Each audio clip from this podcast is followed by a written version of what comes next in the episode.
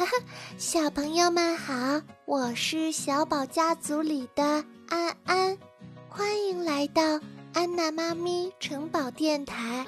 今天我想和大家聊一聊关于疫情过后怎么花钱的问题。为了更好的讨论这个问题，我还特意请来了我们小宝家族的其他三位小朋友一起参与。接下来。就请他们自我介绍一下吧。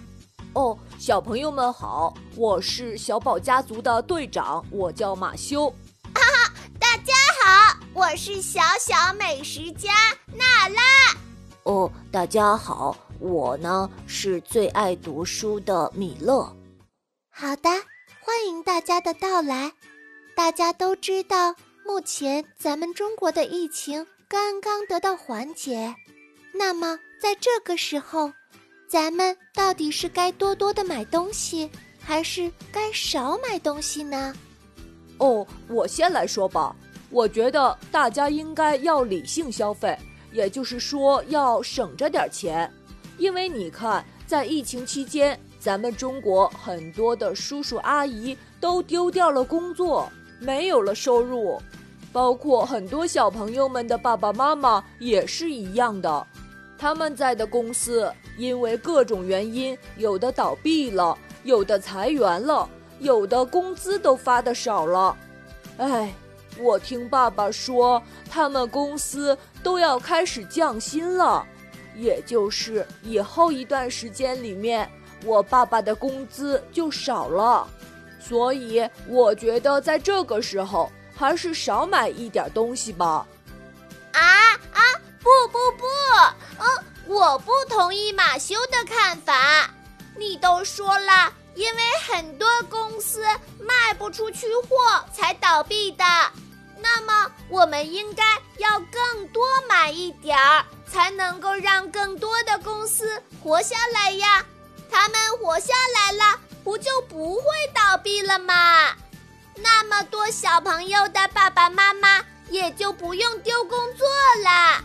啊，而且，且我可是还想着要去吃各种好吃的呢，我才不要还继续在家里待着呢。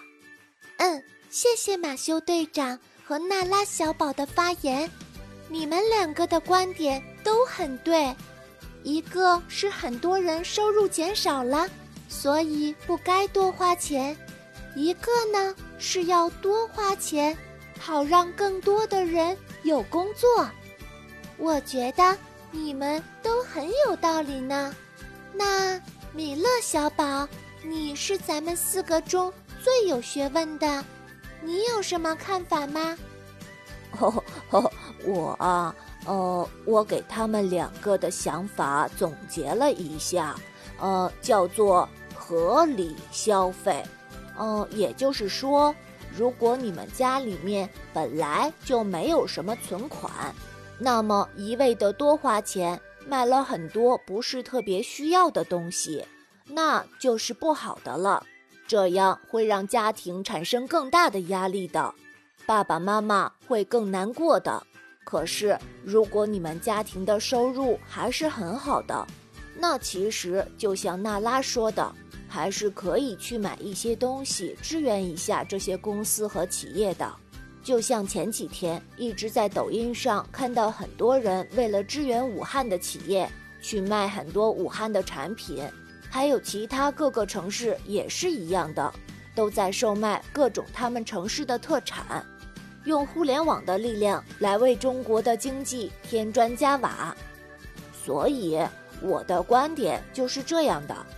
大家要根据自己家的情况合理消费。